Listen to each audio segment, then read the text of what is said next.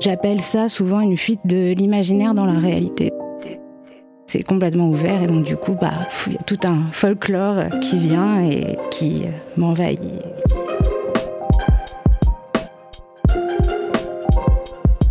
Hello, c'est Anna. Hello, c'est Sylvain. Vous écoutez La Perche, le podcast de la Maison Perchée.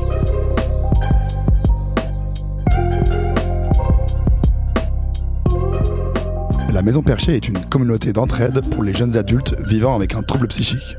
Dans ce podcast, on discute sans tabou de l'impact des troubles psy sur nos vies et surtout, on partage nos solutions pour aller mieux. Que vous soyez vous-même touché par un trouble, proche de quelqu'un de concerné ou simplement curieux de ces sujets, on espère sincèrement que notre conversation vous sera utile. Bonne écoute. Écoute, écoute.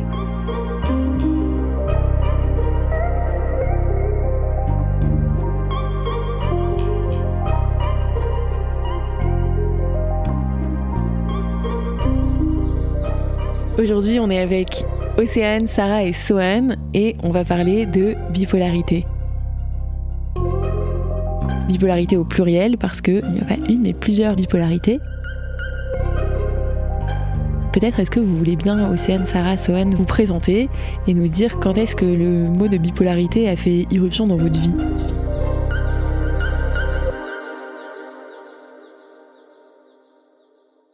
Je m'appelle Océane, j'ai 24 ans et j'ai fait euh, ce qu'on appelait à l'époque une bouffée délirante aiguë. Maintenant, ça s'appelle un premier épisode psychotique.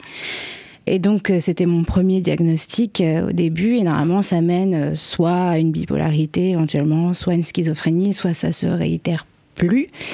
Et donc, pour moi, ça a été diagnostiqué comme un trouble bipolaire et plutôt de type 1. Moi, je m'appelle Sarah, j'ai 22 ans et en fait, euh, j'ai été diagnostiquée bipolaire il y a deux ans. Mais avant, j'ai été traitée pendant trois ans pour euh, dépression.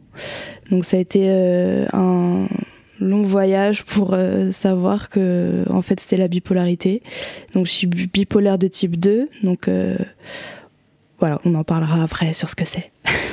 Euh, moi, c'était un peu euh, l'errance depuis mes 13 ans où j'enchaînais beaucoup de dépression et j'avais des périodes euh, un peu bizarres que maintenant je peux comprendre comme de l'hypomanie, mais à chaque fois que ça arrivait, j'étais pas suivi par un psychiatre. Et finalement, il y a un an et demi à peu près, ma psychiatre m'a a pu me voir en hypomanie et du coup a bouclé le diagnostic. Du coup, la bipolarité arrive à ce moment-là, donc type 2 aussi. Euh, super, merci beaucoup à tous. Et on va essayer de rentrer un peu plus dans les détails, donc euh, les différents types. On parlait de type 1, type 2. Euh, du coup, Océane, toi, tu es type 1. Est-ce que tu pourrais définir ce que c'est euh, quand je décris aux gens ce que j'ai, euh, j'emploie les termes psychiatriques. Donc je dis c'est un trouble de l'humeur qui va donc de la dépression, ce que les gens connaissent souvent, jusqu'à la manie. Et je précise que c'est pas j'ai envie de nettoyer à fond. je suis pas maniaque, genre j'ai envie de nettoyer, euh, mais je suis maniaque. Ça veut dire que j'ai, je suis exaltée, j'ai plein d'idées, j'ai plein de projets. Donc ça se manifeste comme ça. Et dans mon cas, ça tend vers euh, la psychose, donc le délire, des idées délirantes, c'est-à-dire que bah, tout ce qui se passe dans ma tête, tout ce que je, tout ce qui se, ouais, tout ce que j'ai dans ma tête, j'y crois, euh, franchement. Et euh, j'appelle ça souvent une fuite de l'imaginaire dans la réalité. C'est comme s'il y avait deux pièces. Normalement, il y a le réel, il y a l'imaginaire et c'est séparé. Parfois on l'ouvre, parfois on ferme. Et dans ces moments-là, c'est complètement ouvert. Et donc, du coup, bah, il y a tout un folklore qui vient et qui m'envahit. Voilà, c'est comme ça que je décrirais le type 1. Donc le type 1, c'est donc des phases maniaques... à tendance délirante. À tendance délirante, donc aiguë. Mm. Et donc euh, type 2 bah moi pour le type 2, c'est principalement des phases basses, donc de dépression, extrêmement basses, donc euh, ça peut aller jusqu'à des idées noires ou de l'automutilation, des choses comme ça. Et après j'ai eu quelques fois des phases hautes, mais pas du tout euh, aussi hautes que Océane. C'est-à-dire que je parlais beaucoup, beaucoup. mon cerveau il va hyper vite, mais ça reste raisonnable et je fais pas de folie mais euh, le plus dur, ouais, dans la phase 2, c'est les phases basses de dépression. Hmm. Et donc ce qu'on appelle les phases hypomaniaques. Euh, ouais, exactement. Donc on, est en conscience du trouble, il n'y a pas de, de dérive, euh, on va dire psychotique, de délire. Non. Voilà. non, pas chez moi en tout cas. Donc, et Sohan, tu t'y retrouves aussi Ouais, oui, oui, pareil, c'est beaucoup de phases dépressives qui, qui amènent la plupart du temps à des idées suicidaires et tout. Et ouais, des phases hypomaniaques qui, qui, peuvent déclencher pas mal de choses parce que du coup, je fais, je fais plein de choses que je ferais pas d'habitude et notamment des trucs, des, des, comportements un peu à risque sur les addictions, etc. Donc voilà, ça se manifeste pas mal comme ça pour ma part. Et du coup, entre ces phases, parce qu'on parle beaucoup des phases dans les troubles bipolaires, mais à quel point ça prend de la place dans votre vie et quel point les phases de timide aussi. Euh, du coup, le timide, ce serait la phase intertrouble entre les cycles. Euh, voilà, est-ce que ces phases sont longues ou euh, c'est majoritairement des cycles aigus ou, en tout cas des phases critiques? Ouais, je peux répondre. bah, je pense qu'avec le temps, les, les, phases de timide du coup se rallongent et les phases de crise sont plus courtes parce que personnellement, j'ai, enfin, j'ai compris ce qui m'aidait à du coup, donc déjà, je redescends de ma phase de manie euh, aiguë. Normalement, ça devrait mener à une euh, déprime, mais j'ai compris ce qui m'aidait à, maintenir en fait du coup euh, le timi. Et euh, du coup, maintenant, euh, la dernière crise que j'ai eue, c'était cette année, euh, phase maniaque. C'était c'était un peu long, mais une fois que je suis redescendue, j'ai repris mes cours, j'ai repris toutes mes activités et j'ai maintenu enfin une humeur normale en fait grâce à ça. Et je suis pas tombée en dépression. Oui, ben voilà, j'ai l'impression aussi que ça se que les phases un peu tranquilles s'allongent avec le temps. Après, je suis encore en recherche moi d'une vraie stabilité et tout mais euh, ça se rallonge. Après, il y a aussi des phases mixtes où il y a un peu des, des mélanges des deux, euh, où souvent je suis très très énervé euh, et j'ai beaucoup d'énergie et en même temps je, je déteste tout. Enfin, j'ai des phases un peu comme ça où, où tout se mélange un peu. Mais ouais, j'ai l'impression que, que avant mon diagnostic, par exemple, j'avais l'impression d'avoir jamais eu de phase normale, quoi. Et que j'avais toujours été d'un côté ou de l'autre. et je me disais, mais est-ce que toute ma vie ça va être comme ça? Et en fait, ouais, petit à petit, quand on comprend, quand on est traité, quand on est suivi, j'ai l'impression que de plus en plus, euh, j'ai des phases beaucoup plus stables quoi, et plus longues. Euh, moi, je suis pas mal bien stabilisée maintenant, mais en fait, dès que, dès que je fais des phases basses euh, et que je redeviens stable, bah, j'ai très peur de redescendre. Donc même quand je suis bien, je suis stable, je suis de bonne humeur et tout, bah, en fait, je vis dans la peur de tout le temps euh, redescendre et refaire une crise dépressive. Et euh, en fait, je suis jamais euh, tranquille dans ma tête. Hmm. Ouais, il y a toujours un peu l'angoisse d'anticipation, je trouve. Mais je pense qu'il se calme avec le temps quand tu te rends compte que tu es un peu plus stable et tout. Mais ouais, pareil, c'est tout le temps être à l'affût du moindre signe et tout. On se dit là, on va un peu trop bien. Ouais. oui, aussi des sortes de résidus aussi des, phases maniaques ou dépressives qui laissent des traces, quoi qu'il arrive, socialement, professionnellement. Hmm dans l'entourage et on a beau aller mieux, euh, bah, finalement il y a une, trace euh, de, la, de la vie euh, qui est là et donc qui peut faire peur aussi.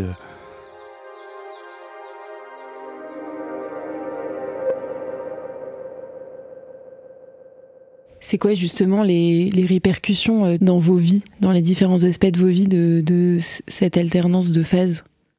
Alors, moi, ça a été au niveau des études. Euh, donc j'ai arrêté euh, ou redoublé des années, arrêté mes études. Euh, ça m'est arrivé deux fois. Et sinon, socialement, c'est, je trouve que pour les phases maniaques à tendance délirante, en fait, on dit n'importe quoi. Moi, j'adore envoyer des messages à des gens à qui je parle pas. Et hop, je renvoie euh, des messages. Alors souvent, c'est, plus j'ai envie de faire des blagues, j'ai envie de rigoler. Et, donc, ça prend un aspect léger, mais en fait, mon cerveau est complètement euh, en surchauffe. Je fais des trucs qui sont pas socialement acceptés. Je veux pas dans le crime ou le délit, mais bon, c'est, perçu comme bizarre. Et après, euh, c'était difficile la première fois parce que je savais pas ce que c'était, les autres savaient pas ce que c'était, ça crée du recul, ça crée de la peur. Euh, les gens trouvent ça bizarre euh, et donc on, déjà on se rejette nous-mêmes parce qu'on se rend compte après, une fois que tout ça est, est revenu à la normale, que c'était bizarre et donc ça c'est ça c'est difficile à, accepter, à, communiquer aussi. Euh, donc surtout au niveau social ça a été compliqué. Euh, moi, au niveau surtout du travail, c'est-à-dire que j'ai fait un apprentissage et au bout d'un moment ça allait plus et euh, c'est-à-dire que mes collègues ils me voyaient pas bien mais ils me disaient allez euh, allez, rigole, allez, souris et tout. Et je pouvais pas. Et en fait, du jour au lendemain, je suis partie, je suis plus jamais revenue. Et en fait, ça me l'a fait deux autres fois au travail et je suis partie, je suis plus jamais revenue. Donc, donc oui, ça touche pas mal mon côté, ouais, vie sociale au travail, quoi. Bah en fait, moi j'ai l'impression que ma vie sociale en phase dépressive est inexistante. Enfin en fait, euh, j'essaie de penser, je sais même pas pourquoi, mais je me dis la vie est tellement horrible et tout qu'en fait bon bah comme j'ai pas envie de vivre, je vais dormir à la place. Donc j'ai vraiment ce truc pour compenser, je dors constamment et je veux plus voir personne, donc je vois plus personne. Euh, je lâche tous mes projets. Euh, il y a ce truc de moi je fais un métier où où du coup je suis comédien donc il faut que j'aille passer des castings, faire des trucs et tout. Alors là c'est mort, j'envoie plus de mails, je fais plus rien. Et, les répercussions, c'est que j'ai beaucoup de frustration de me dire euh, j'ai perdu trop de temps, quoi. J'ai perdu trop de temps, j'ai perdu des liens avec les gens parce que les gens ils savent pas en fait pourquoi pendant des mois je leur parle pas, euh, je leur réponds pas, je les vois pas. Et, euh, et ouais, c'est vraiment ce truc de une fois que j'en sors de me dire mais tout ça, genre j'ai perdu tout ce temps là de ma vie, genre. Et ouais, c'est pas mal ça. Est-ce que vous le dites à certaines personnes pour qu'ils comprennent mieux justement ce qui se passe et à qui vous le dites, à qui vous le dites pas? Euh, Moi, je. Bah, maintenant, je fais de une espèce de prévention quand même. Euh, s'il y a des gens qui sont ouverts, où je sens qui, peuvent l'entendre, qui peuvent l'assumer, mais même des, des, amis, des gens que je considérais comme des amis, qui savaient quel était mon problème, qui m'ont vu dans ces états-là, ont, fait euh, euh, trois pas en arrière en voyant euh, mon, mon, attitude et mon comportement. Donc j'assume ce que, j'ai et j'ai pas de souci euh, avec ça parce que je sais qu'au quotidien j'ai pas du tout l'air euh, bizarre. C'est vraiment ponctuel. C'est les symptômes qui s'expriment comme ça de manière étrange mais c'est comme ça.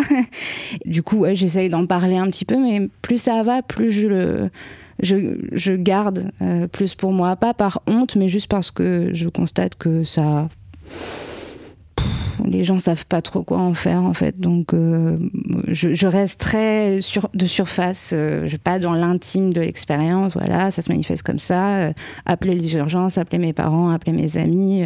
si jamais vous voyez un truc bizarre quoi. Mais comme un fardeau qu'on veut pas trop imposer aux bah, autres à la base, je, je, l'assumais, mais pour, pour moi, c'était pas forcément un, Enfin, pour moi, c'était pas un fardeau. Mais les gens, j'ai l'impression que certains le, prenaient comme euh, ah, j'ai porté sa croix avec elle. Ben non, c'est pas ça, c'est juste, juste pour prévenir. Voilà. Et, euh, et vous, voilà, est-ce que vous l'assumez, vous le dites ou à qui? Moi, avant, j'avais vraiment beaucoup de mal à le dire, même à ma famille et tout. Et enfin, je suis très proche de ma mère et de ma sœur, par exemple mais je me disais je leur dis pas je leur dis pas euh, quand ça va pas et tout machin. Et sauf que du coup c'était pire parce que je finissais par leur dire hein, au stade où vraiment il fallait que je sois hospitalisé quoi. Donc elle, se recevait ça en mode mais qu'est-ce que c'est? Genre pourquoi d'un coup et tout? Maintenant euh, j'arrive à prévenir un peu mais du coup que les personnes très très proches euh, à qui je sais que je peux en parler et qui peuvent éventuellement repérer aussi quand il y a un souci ou quoi. Après c'est vrai que quand on est dans une phase bah, hyper dépressive et tout comme on a tendance à beaucoup s'isoler, bah, c'est difficile de se dire ah bah je vais prévenir les gens ou trucs comme ça. Puis quand je suis en hypomanie, euh, je suis trop content d'être comme ça, donc je me dis bah non c'est génial. Au contraire, je vais aller leur parler, je vais pas leur dire que ça va pas quoi. Donc euh, donc ouais il y a ce truc où en théorie je me dis il faut que je prévienne, mais du coup je fais plus des trucs de prévention effectivement de dire si je me comporte comme ça, bah, peut-être qu'il faut euh, se poser des questions sur mon état et tout. Mais sur le moment, c'est vrai que j'ai du mal à, réagir de façon à ce que les gens soient au courant, quoi. Euh, moi, euh, en fait, euh, je crois que ma famille le savait, mais mes amis n'ont jamais su à quel point c'était intense. parce que déjà, j'avais pas envie de leur expliquer et surtout que j'en ai, je l'ai dit à une ou deux et en fait, ils savaient pas comment réagir, ils savaient pas comment appréhender la maladie, tout ça. Et en fait, c'était beaucoup plus simple pour moi de faire semblant auprès d'elles quand je les voyais de temps en temps et juste en fait, euh, quand je suis pas bien, j'ai juste envie d'être seule et en fait, je fais que dormir. Donc, euh, et puis c'est un, c'est beaucoup plus confortable et de dormir que d'aller faire semblant euh, avec les, les potes quoi. Oui, et puis les gens effectivement savent pas du tout comment réagir la plupart du temps, ou, ou en fait t'espères quelque chose et en fait c'est pas du tout ce que tu reçois. donc ouais, des fois, moi je me dis juste ça sert à rien quoi. Et voilà, pareil, on va masquer et c'est pas grave, c'est quelques heures. Euh, je vais rebondir juste sur ce que disait Sohan sur le fait qu'on ne va pas forcément le prévenir, mais notamment à cause de ce que l'humeur induit, et notamment en phase d'hypomanie et encore plus de manie, effectivement en hypomanie, d'un coup on a un regain, d'énergie et on a l'impression que ça va en fait parce que bah, on a cette énergie qu'on n'avait pas en phase dépressive et en phase de manie parce qu'on m'a déjà posé la question, euh, surtout quand ça va dans l'aspect délirant, mais est-ce que est-ce que tu, tu, comprends si on te dit que euh, tu peux pas faire ça et je leur dis mais non en fait c'est un état c'est je suis je suis bourré euh, plus plus plus tu peux rien me, tu peux pas me raisonner. J'ai pas mes capacités de raisonnement euh, euh normales, quoi. Donc euh, la force du délire, c'est que on est presque, j'allais dire, fanatique au sens où on croit vraiment à notre truc. On est, on est invincible. Il y a rien qui peut nous arrêter. Enfin, et je, je, tiens à le préciser parce que c'est pas un état. Les gens vont se dire mais pourquoi elle fait ça? Je lui ai dit que c'était pas possible. Mais en fait, je me rends pas compte. voilà. Et du coup, dans ce moment-là, on est en déni de la maladie. Hein. On, se sent bien. Donc, si quelqu'un nous dit fais attention à toi, on dire mais c'est toi qui va pas bien. Et donc, on est, même si on est au courant de la maladie, du trouble, il y a une forme de déni quand même. La psychose est un déni de la réalité. C'est une définition de la psychose. Donc, forcément, moi, je sais que j'ai déjà raconté aux gens que j'avais un trouble bipolaire en étant maniaque. Et euh, en fait, j'étais maniaque à ce moment-là et je ne bah, me rendais pas compte de mon état. Donc. Euh, Ouais, puis il y a, y a, ce truc euh, justement que en fait euh, des fois tu pars tellement loin que moi je me dis genre au fond de moi j'ai conscience que bon euh, c'est pas tout à fait normal ce qui se passe. Et en même temps je me dis mais les gens ils vont me trouver enfin, en fait il y a tellement l'ego qui se développe que je me dis mais les gens ils vont me trouver génial. Donc donc pourquoi je dirais que ça va pas et tout. Et par exemple donc du coup je suis comédien et j'ai des potes qui font du stand-up et je, leur ai toujours dit, mais c'est horrible de se présenter quelque part et d'arriver pour faire rire les gens et tout. Hypomanie, je suis allé faire du stand-up. et, euh, et je me suis retrouvé sur une scène, en plus c'était une salle assez grande parce qu'en fait j'ai fait un atelier, on s'est retrouvé à faire ça. Et euh, j'ai fait un sketch en disant euh, Ah, ma psy m'a dit que j'étais en phase maniaque, c'est génial. et bon, ça a bien marché. Mais, mais pour moi, c'était normal. Je me dis, mais c'est trop drôle. Enfin, je sais pas, genre, ouais, voilà, en fait, tu pars tellement loin que même en ayant conscience qu'il y a ça, pas, enfin, moi, j'ai pas forcément conscience que c'est un problème pour autant, quoi.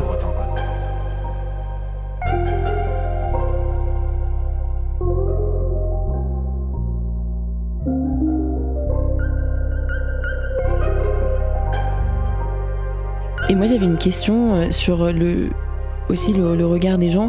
Est-ce que le terme de bipolarité, quand vous l'employez, euh, ça crée un effet particulier? Et peut-être aussi on entend souvent les gens l'utiliser à mauvais escient, dire oh là là euh, j'ai un collègue il est complètement bipolaire, il change d'humeur comme de chemise, etc.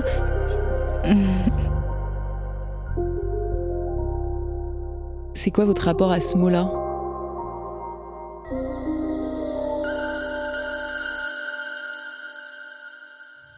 Moi, je l'emploie parce que c'est le terme euh, psychiatrique. Et si, je dis, euh, ouais, j'ai un trouble bipolaire, ah, ça veut dire que tu changes. Non, non, non, je change pas d'humeur toutes les deux secondes, c'est pas ça. Donc, je réexplique ce que c'est, mais je prends pas, je prends pas trop la mouche parce que c'est un. C'est comme schizophrène, bipolaire, souvent, c'est. parfois, c'est utilisé aussi pour décrire des gens dangereux, quelqu'un qui est bipolaire.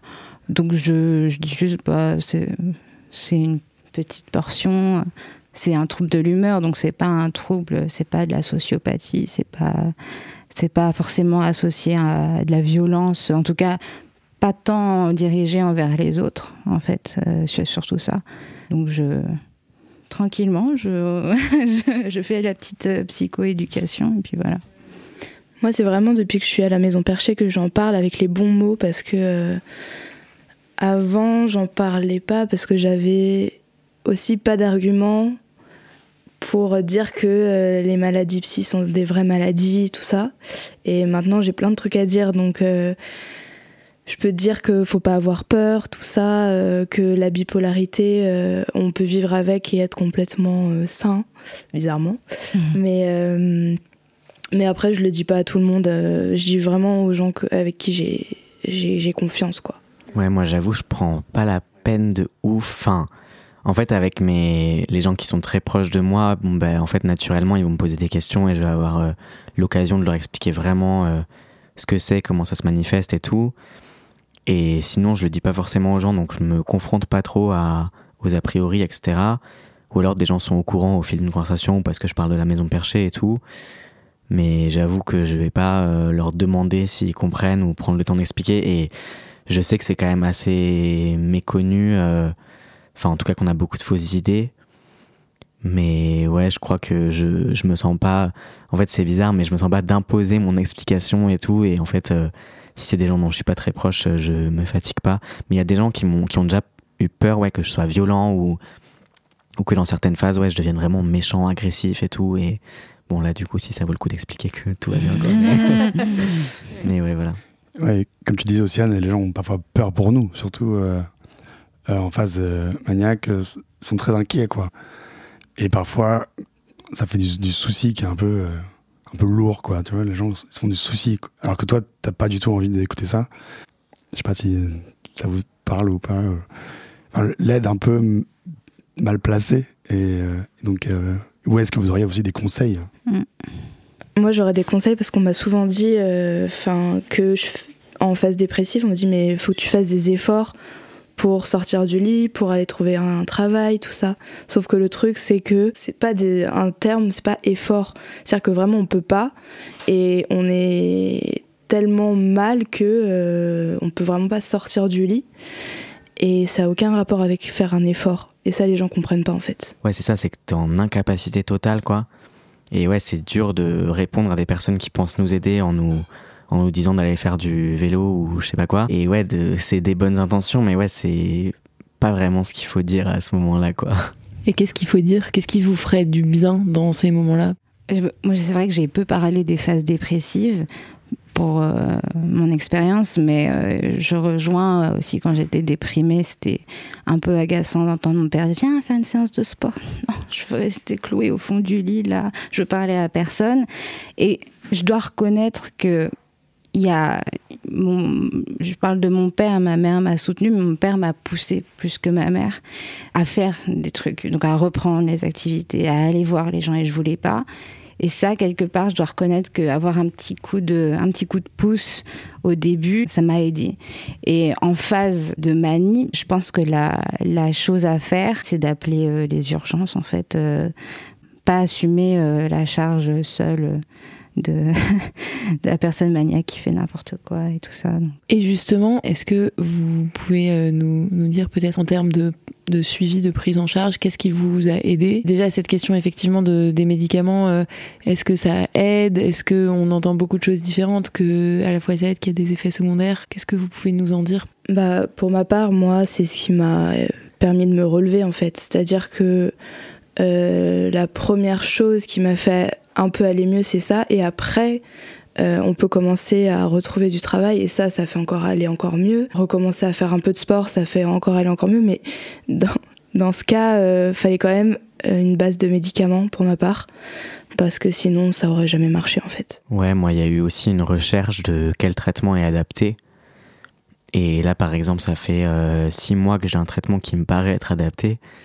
Et effectivement, je, je sens que les choses sont plus douces, en tout cas sont moins violentes, quoi. Même quand je pars un peu d'un côté ou de l'autre, j'arrive à me rattraper. Et ouais, il y a ce truc de profiter du coup de moments où ça commence à aller bien pour mettre des choses en place pour après. Et donc par exemple, euh, donc moi là je je sens que ça va bien et que je suis en capacité de faire des choses et du coup j'essaye de réguler mon sommeil, j'essaie de de faire du sport, de bien manger et tout. Et je sais que faire ça, ça prévient aussi de problèmes qui peuvent survenir plus tard.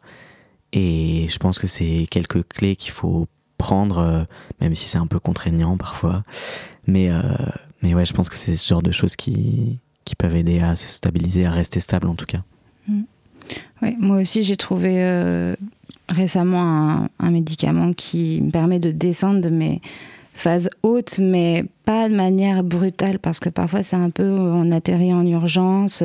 Nous, euh, on passe de, on est dans les, dans, dans, le ciel, euh, avec les nuages, à rêver avec nos, nos idées, puis d'un coup, paf, on vient à la terre, et ça c'est un peu brutal. Et donc j'ai trouvé un médicament qui permet de faire un, un atterrissage en douceur, et j'ai cette année, comme j'ai rechuté, j'ai profité d'être encore un petit peu en phase haute pour reprendre directement les cours et pas passer par une, une phase de repos trop longue.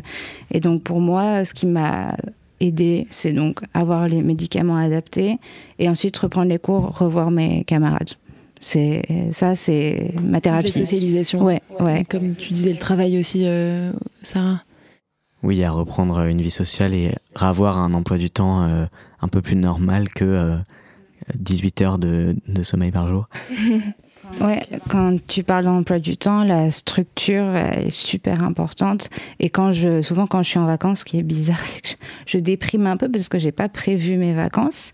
Exactement pareil. Désolée, mais exactement pareil. Donc je me suis plus engagée à la Maison Perchée, dans d'autres associations. Je prends des cours de conduite. Du coup, mes journées sont remplies. Et, euh, et en fait, c'est avoir une structure aussi en dehors de la structure qui est imposée par une institution, enfin à l'école, le travail. Et donc ça, c'est ça, j'ai compris que c'était important aussi euh, d'être euh, structuré, d'avoir des choses à faire. Et justement, en parlant de structure, on est à la Maison Perchée ici. Euh, comment est-ce que le fait de rencontrer des personnes voilà, qui connaissent le même trouble ou d'autres troubles psy, mais bon, en l'occurrence, on parle du trouble bipolaire. comment est-ce que ça vous aide à, mieux connaître ou à mieux assumer ou à mieux vivre avec Moi, ça fait pas euh, hyper longtemps que je suis à la maison de Perché. Et du coup, en fait, il y a quelques mois, je suis venu pour la première fois ici. Et du coup, j'ai rencontré pour la première fois euh, d'autres personnes bipolaires et tout. Et, euh, et en fait, ça m'a ému de ouf. Et j'étais. Enfin, je suis parti de là, je me suis senti hyper fort, en fait. Et de revenir et de rencontrer des personnes qui peuvent témoigner de. de après quelques années ou quelques temps, d'avoir réussi à trouver une vie stable et bah plus euh, plus normé que quand on n'arrête pas de faire des va-et-vient quoi. Euh, ça m'a donné grave de l'espoir et c'est ce qui m'a motivé à mettre des choses en place euh, bah, comme ce que je disais tout à l'heure alors que avant je, me disais oui peut-être que ça peut aider mais je me rendais pas compte à quel point ça pouvait me sortir de certaines choses quoi. donc moi ça m'a vraiment apporté beaucoup d'espoir et beaucoup de soulagement de me sentir moins seul là-dedans quoi.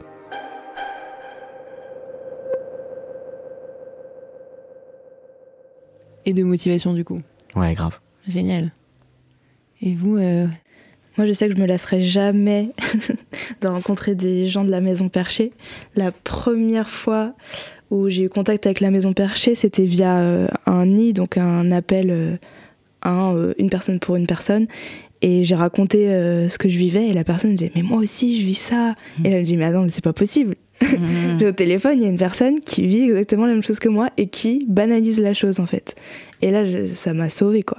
Et ensuite, j'ai enchaîné tellement de choses à Maison Perchée que ça me maintient encore aujourd'hui. Euh, ça me change la vie quoi. je dirais que je suis rentrée euh, à la Maison Perchée directement en tant que père aidante. Et, mais du coup, euh, Là, je m'engage plus. Euh, je travaille à la cafette de la Maison Perchée et j'aime bien euh, bah, donner de mon temps, parler aux autres. Sur euh, le, truc de justement, on le vit moins comme un poids en étant ici. Genre avant, je le vivais vraiment comme une fatalité, une malédiction et tout machin. Et en fait, de voir plein de gens bah, assumer ça et vivre avec ça correctement et tout, bah en fait, je me sens un peu moins maudit quoi. Et ça, c'est déjà hyper précieux, quoi. Ce qui m'a c'est pas tant que ça m'a rassuré, mais je me suis rendu compte à quel point c'était euh, courant finalement d'être euh, porteur d'un trouble psy. Et quand on rencontre les gens, on n'a pas du tout, du tout l'impression qu'il y a quelque chose. Euh, bah, ils prennent des médicaments tous les soirs, comme nous. Enfin, c'est des personnes qui sont, qui semblent normales, hein, je dirais. Donc ça, c'est intéressant à, noter. C'est pas euh, l'idée qu'on peut se faire euh, dans l'imaginaire de la personne atteinte d'un trouble mental euh, du tout.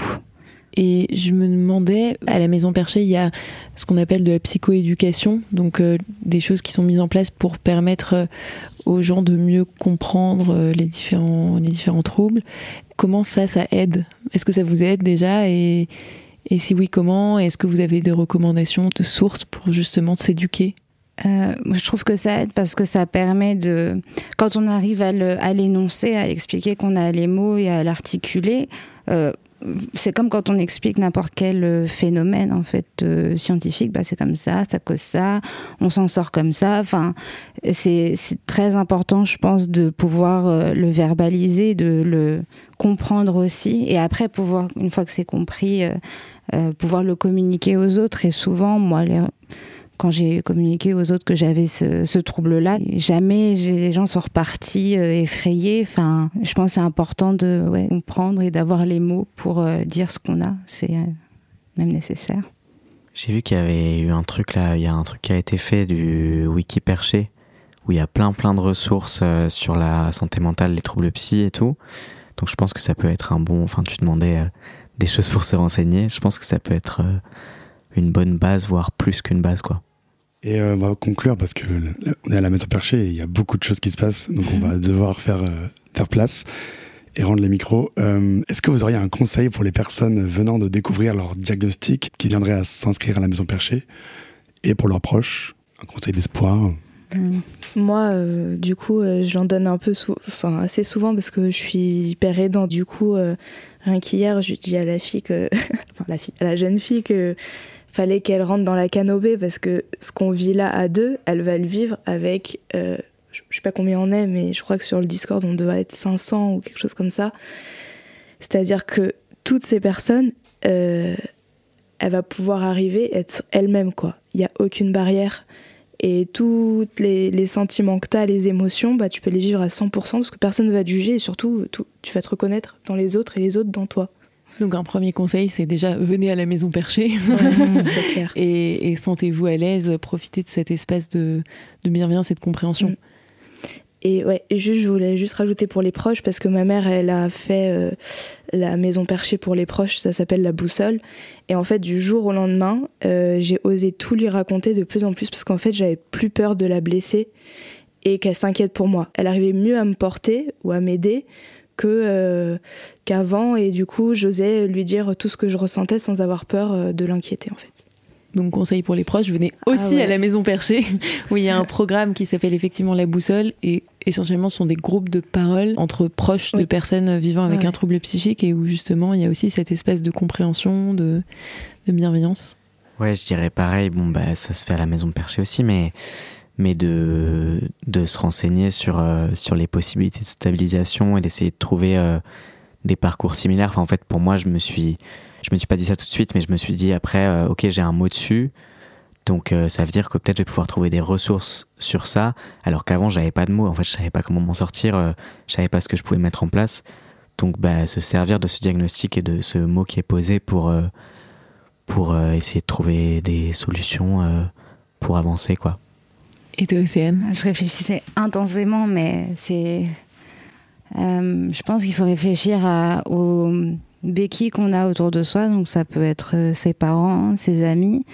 Euh, ça peut être aussi à la maison perchée qui fait un peu. Je trouve que le, le groupe dans la rémission est très important.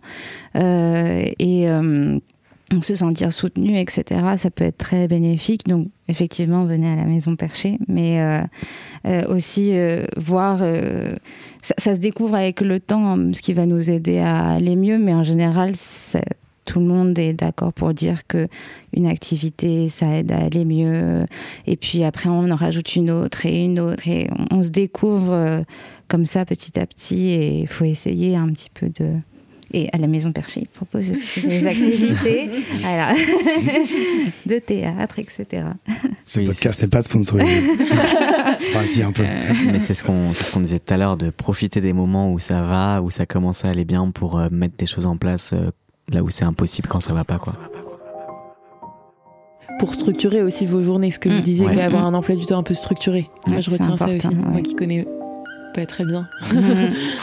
oui, c'est ça, s'éduquer et s'occuper et, et, partager. Merci beaucoup. Ben, merci à tous. On rend les studios.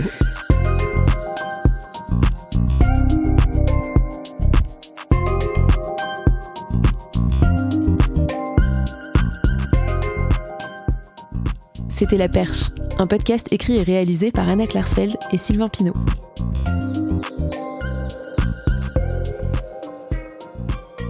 La musique a été composée par Blasé, accompagné de Michael de la Maison Perchée.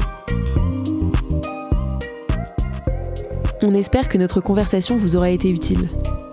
Si c'est le cas, n'hésitez pas à vous abonner au podcast. Pourquoi pas à nous laisser quelques étoiles. Et surtout, à en parler autour de vous.